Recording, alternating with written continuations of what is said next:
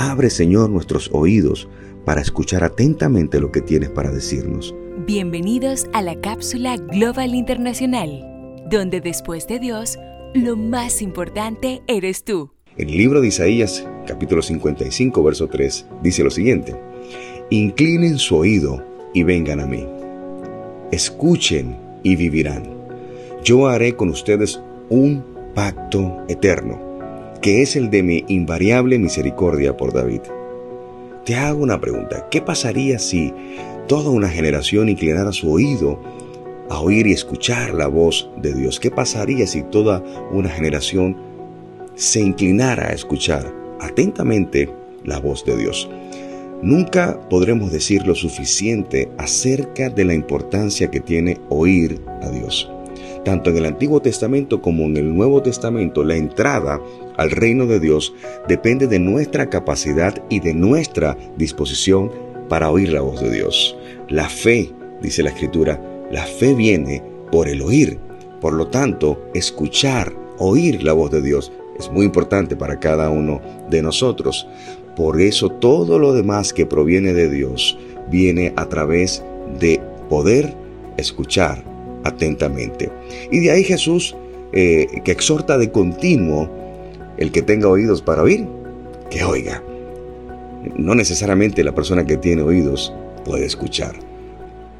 Sin embargo, en la Biblia, oír implica algo más que un proceso auditivo. Aquí en el hebreo, la palabra hebrea para oír, shama, que significa prestar atención con el fin de obedecer. Mira qué interesante. La palabra hebrea shama significa prestar atención con el fin de obedecer. Por eso constantemente en la Biblia encontramos, escucha atentamente la voz de Dios. Cuando procuramos o cuando no procuramos escuchar a Dios es porque no queremos obedecerle.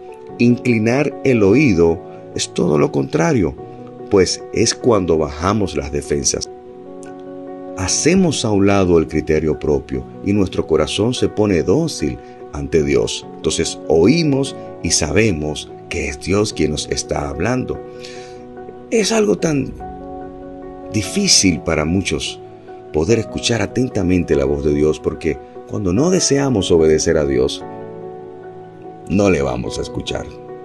Cuando sí deseamos escuchar a Dios, hacemos a un lado nuestro criterio personal, hacemos a un lado nuestros pensamientos. Por eso la Biblia dice constantemente, no te hagas sabio en tu propia prudencia, no te hagas, no te hagas sabio en tu propia sabiduría. ¿Por qué? Porque también dice que el corazón es engañoso más que todas las cosas. Si prestas atención a tu corazón, vas a caer en un precipicio. Pero si decides obedecer a Dios, vas a prestar atención, vas, vas, a escuchar atentamente.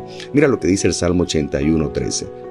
Oh, si me hubiera oído mi pueblo, si en mis caminos hubiera andado Israel, en un momento habría yo derribado a sus enemigos y vuelto mi mano contra sus adversarios. Dios está buscando una generación que camine atenta a su voz y sea obediente a su voluntad.